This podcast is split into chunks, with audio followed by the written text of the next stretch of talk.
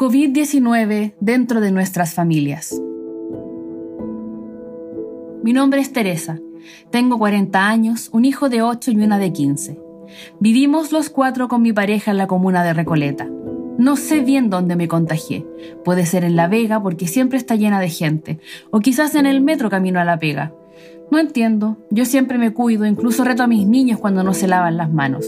Uso sagradamente mi mascarilla y me aguanto no rascarme los ojos cuando salgo. Mira mis manos todas rotas por el jabón. Hago memoria. Definitivamente fue en La Vega. Incluso me extrañó que ya no estaban pidiendo permisos ni nada, como si fuera un día normal. Tenía mala espina, pero La Vega es barata y acá casi no teníamos comida ni plata. Aparte, mi papá necesitaba unas cosas. ¿Cómo me iba a tocar a mí? pensaba, mientras escogía los mejores tomates para el almuerzo. Los paso a dejar sus cositas a mi viejo y los saludo de lejos, pero el muy porfiado se acerca más de la cuenta diciendo que no pasaba nada, que era un tongo de los poderosos.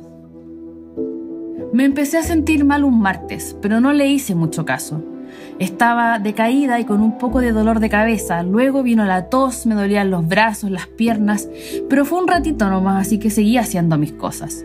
Me empecé a preocupar cuando tres días después mi marido empezó con los mismos síntomas. Al principio como de un resfriado, pero al séptimo día se empezó a sentir muy mal. Me duele el cuerpo, decía mientras le llevaba una sopita de pollo.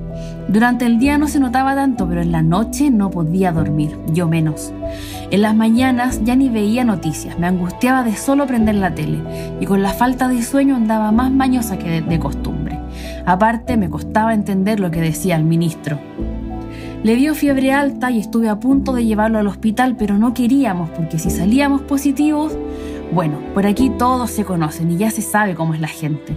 Los únicos síntomas que tuvo mi hija fue la pérdida del olfato y el gusto, eso duró como una semana, y el concho se salvó jabonado parece porque no le pasó nada. El que la pasó mal fue mi viejito, eso sí, y por eso supimos que era coronavirus. Capaz lo contagié yo, pero cuando le fui a dejar sus cositas yo ya estaba sanita. A él lo tuvieron que hospitalizar, de hecho vinieron del SAMU a buscarlo y se lo llevaron al Hospital San José y ahí esperó muchas horas en la ambulancia antes de que lo dejaran entrar. Pobrecito, tenía tanto miedo que no fuera a salir de esa.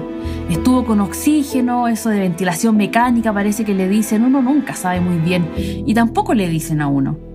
Nosotros acá todos encerrados y él solito en el hospital, pero al final todos salimos adelante y ahora no queda más que tratar de seguir encerrados nomás. Lo que no sabemos es cómo cuidarlo, nos da miedo que se le pegue de nuevo. El ministro dijo por ahí que no, pero ¿a quién le puede creer uno hoy día? Basado en un testimonio real, los nombres han sido modificados. Este contenido forma parte del curso La pandemia que vivimos, qué es y cómo cuidarnos de la Universidad Abierta de Recoleta. Para más información, ingresa a www.uar.cl.